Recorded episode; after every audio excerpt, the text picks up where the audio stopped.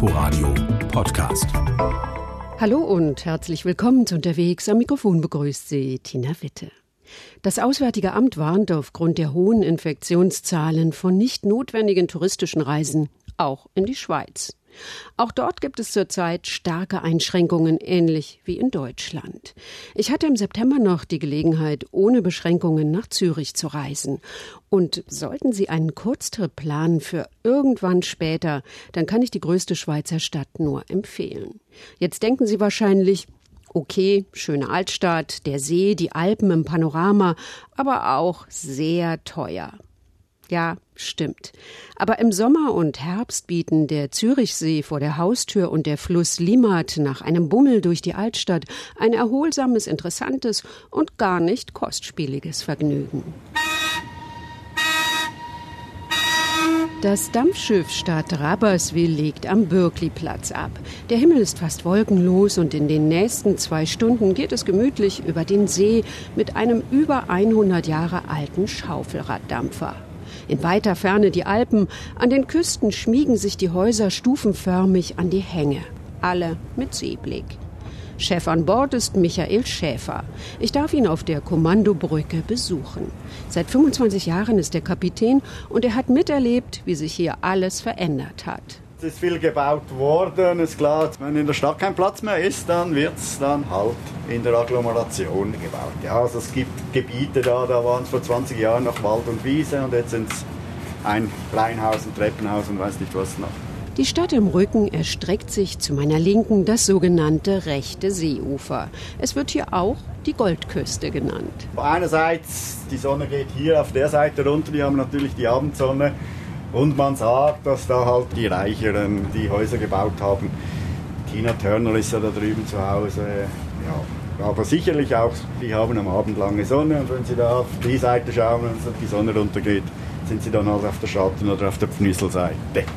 Wie heißt die? Pnüsselseite.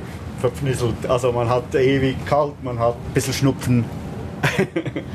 Und dann muss er unser Gespräch kurz unterbrechen, um in Wolleshofen an der Fnüsselküste noch Gäste an Bord zu nehmen. Der Kapitän tritt an ein metallenes Sprachrohr mit weiter Trichteröffnung und gibt seine Kommandos an den Maschinisten nach unten.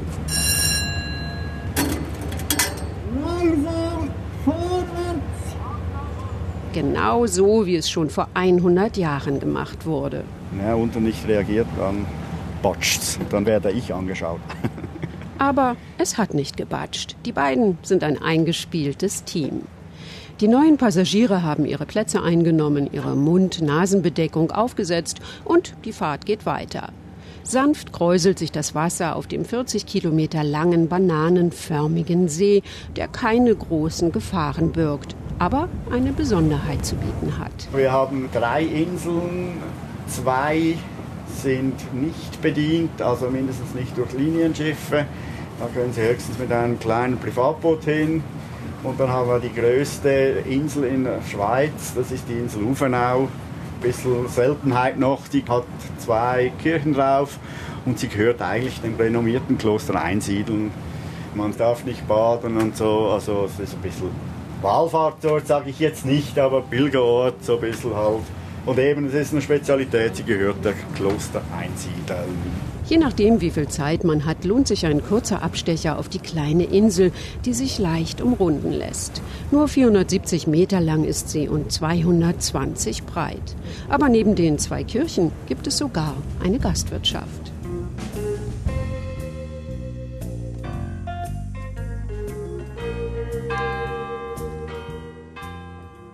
Zurück in Zürich schlendere ich auf der Seepromenade an der sogenannten Goldküste entlang zum Seebad Utukai. Es ist eines der historischen Bäder, von denen Zürich viele hat. Nachdem im 19. Jahrhundert das Baden als gesundheitsfördernde Maßnahme entdeckt wurde, löste das einen regelrechten Bauboom aus. Die Bäder sind geblieben, auch als schon jedes Wohnhaus über fließendes Wasser verfügte und die Badeanstalten als Orte für die Körperhygiene keine Notwendigkeit mehr hatten. Die Zürcher lieben ihre Badis, wie sie sie liebevoll nennen. Einer, der es wissen muss, ist Tobias Bernhard, der Chef der Bäder vom Sportamt der Stadt. Für die Stadt Zürcher ist das wirklich eine Herzensangelegenheit. Also wir hatten letztes Jahr an einem Wochenende über 150.000 Badegäste. Wenn man das so in eine Verbindung bringt mit der Gesamtbevölkerung, kann man sagen, dass jeder dritte Stadtzürcher war in einem unserer Bäder an diesem Wochenende. Das sieht in diesem Jahr wegen der Pandemie ganz anders aus. Die Gästezahlen sind limitiert. Aber zum Glück gibt es ja genug Bäder. Wir haben insgesamt 25 Bäder, also von Seebädern, Flussbädern, Beckenbädern, aber auch Hallenbäder. Man munkelt, es sei die dichteste Bäderdichte in Europa. Das Bad Utukai direkt an der Seepromenade wurde 1890 auf Pfählen erbaut. Alte Bilder zeigen einen wahren Badepalast mit turmartigen Aufbauten im maurischen Stil. Die Türme gibt schon lange nicht mehr, aber das kastenartige Bad mit seinen weißen Holzwänden ragt noch immer beeindruckend in den See. Das Publikum ist gemischt. Jung und alt, Frauen und Männer, die in der Mittagspause oder nach der Arbeit mal eben eine Runde schwimmen wollen. Freunde und Bekannte treffen auf einen Kaffee oder einen Aperitif, einen Apero, wie es hier heißt.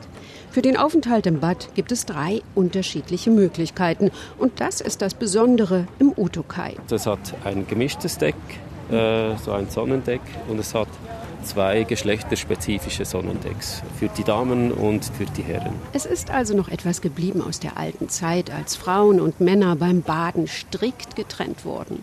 Wir wollten aufgrund der Auslastung das letztes Jahr verändern und die Stammgäste haben sich da gewehrt, dass das immer noch so bleibt, wie es ist. Vor allem auf der Damenseite wird das Bad sehr, sehr stark besucht. Wir stehen auf dem Steg und schauen auf das Wasser. Männer und Frauen baden jetzt natürlich gemeinsam. Weiter draußen liegen zwei Floße, auf denen die Schwimmer eine Pause einlegen können. Stand-up-Paddler ziehen vorbei und der Bademeister steht in einem alten Holzboot und umkurvt die Badenden. Wir haben so alte Weidlinge seit jeher und sind da wirklich noch ein bisschen nostalgisch unterwegs. Sieht ein bisschen ähnlich aus wie ein Gondoliere in Venedig. Es braucht wirklich ein bisschen Übung, äh, damit man mit diesen Rudern da umgehen kann. Die Sonne glitzert auf dem Wasser, das im Sommer rund 24 Grad warm wird. Auch im September sind es noch 20 Grad und immer in Trinkwasserqualität. Kein Wunder, dass das Utukai so beliebt ist. Was hier wirklich sehr speziell ist, ist der Abend mit der Abendsonne. Durch das, dass es ein Holzbad ist, äh, ist wirklich die Temperatur sehr, sehr angenehm. Es äh, wärmt schön auf. Und wir haben da wirklich bis spät abends Leute im Bad. Also bis es nicht mehr geht, bis es so dunkel ist, dass man die Sicherheit im Wasser nicht mehr gewährleisten kann. Acht Franken kostet der Eintritt, das sind ungefähr 7,50 Euro. Dafür gibt es dann nicht nur ein Bad im See, sondern gleich noch einen Einblick in den Lifestyle der Zürcher. Jetzt in diesem Bad, wo wir hier sind, geht es auch ein bisschen um Sehen und Gesehen werden. Und so soll es auch sein, also dass wirklich jedes Bad seine Eigenheit hat. Stimmt. Am nächsten Tag besuche ich das Frauenbadi in der Altstadt.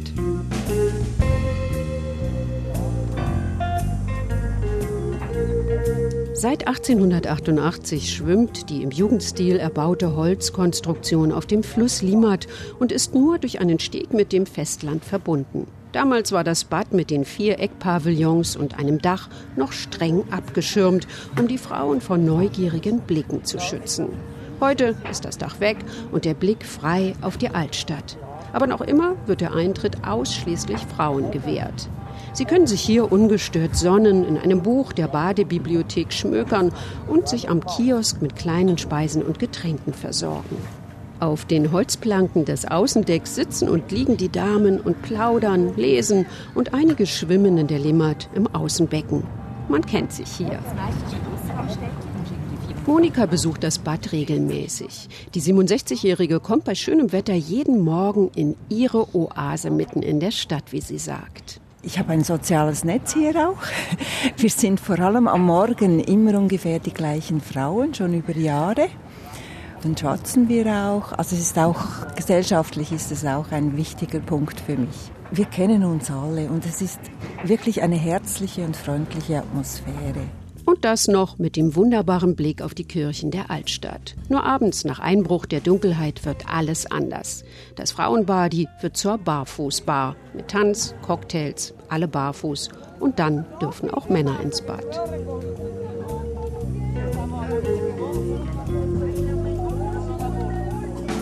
Die Lust der Zürcher auf Wasser beschränkt sich nicht nur auf die Badis.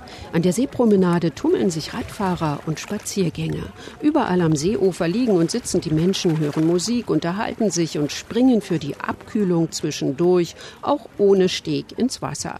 In den Abendstunden glänzt die Goldküste wirklich golden. Auf einer großen Wiese spielen die Kinder. Die Grünanlagen am sogenannten Zürichhorn sind ein beliebter Ort für die Stadtbewohner und auch für Kunstliebhaber. Zwischen den großen alten Bäumen schimmert ein architektonisches Juwel hervor, der Pavillon Le Corbusier. Der Bau mit seiner rot-gelb-grünen Fassade und dem imposanten Dach ist der letzte umgesetzte Entwurf des berühmten Architekten. Aber warum steht es ausgerechnet hier? Das frage ich Museumsdirektor Christian Brentle. Es steht hier, weil eine Zürcher Galeristin Heidi Weber damals in den 60er Jahren die Initiative ergriff, und es gelang ihr nicht nur Corbusier zu überzeugen, sondern eben auch die Stadt Zürich, dass die Stadt ihr dieses wunderschöne Terrain, dieses schöne Land direkt am See zur Verfügung stellt. Das war keine leichte Aufgabe, denn der gebürtige Schweizer Le Corbusier lebte seit den 20er Jahren in Paris, war auch französischer Staatsbürger und hatte nur wenig Lust, in die Heimat zurückzukehren. Aber Heidi Weber war hartnäckig und konnte ihn dafür begeistern, ein Museum für alle seine künstlerischen Formen zu bauen. Ja, in diesem Gebäude hat Le Corbusier ganz viele der Ideen, der architektonischen Ideen äh, zusammengeführt, die er zeitlebens entdeckt und entwickelt hat. Beispielsweise ist das ganze Gebäude im Maßsystem Modulor, das goldene Modul sozusagen, entwickelt, ganz im Gegensatz zur Unité in Berlin. Da war das nicht erlaubt, zu seinem großen Leidwesen.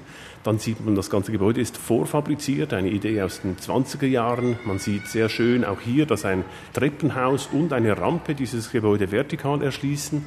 Die Enge und die Doppelgeschossigkeit als Gegensatzpaar ist da, die Farbigkeit ist da. Dann sieht man auch, dass er eine sehr tiefe äh, Deckenhöhe hat im Wohnbereich und dann im Atelierbereich wird es doppelgeschossig. Auch das ist eine Idee, die immer wieder kam. Die Baupläne unterzeichnete Le Corbusier noch, aber die Fertigstellung des Gebäudes im Jahr 1967 erlebte er nicht mehr. Der legendäre Architekt starb überraschend zwei Jahre zuvor. Der Pavillon Le Corbusier ist sein letzter Bau. Eine Mischung aus Atelier, Wohnhaus und Ausstellungsraum. Im Innern ein Zusammenspiel aus Malerei, Skulptur, Design, Architektur und Maschinenästhetik. Heute kommt ja alles, was Medien ist, Strom, Wasser, das kommt alles magisch zur Wand hinaus. Und Corbusier sagt, nein, das muss man zeigen. Also Sie sehen da hinten die roten Rohre, die sind für Heißwasser. Da sieht man die Stromdose inszeniert als gelber Würfel. Und die blauen Rohre sind Kaltwasser. Also er inszeniert quasi die Medien und sagt, man muss quasi dieses technische Gedärm des äh, Gebäudes, das muss man sehen. Es ist ein Gesamtkunstwerk aus Glas, Stahl, Eiche, Naturstein und Beton, in dem auch zum Ausprobieren eingeladen wird. Auf den Sitzmöbeln darf man Platz nehmen und am langen Holztisch eigene Skizzen anfertigen. Museumsdirektor Christian Brendle möchte, dass sich die Gäste wie zu Hause fühlen.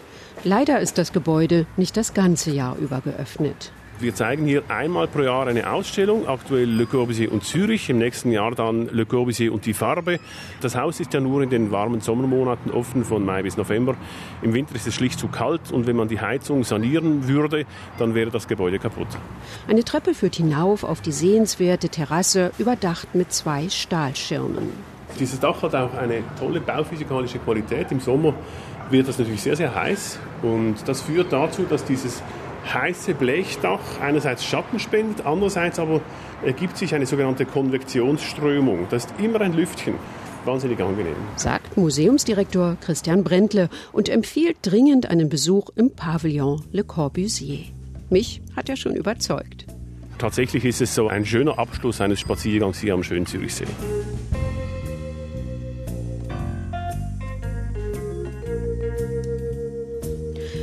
Unterwegs in Zürich. Sie können die Sendung in der ARD Audiothek auch als Podcast abonnieren. Danke fürs Zuhören. Hier kommen jetzt die Nachrichten und vorher der Verkehr. Wir hören uns dann nächsten Sonntag wieder. Am Mikrofon verabschiedet sich Tina Witte.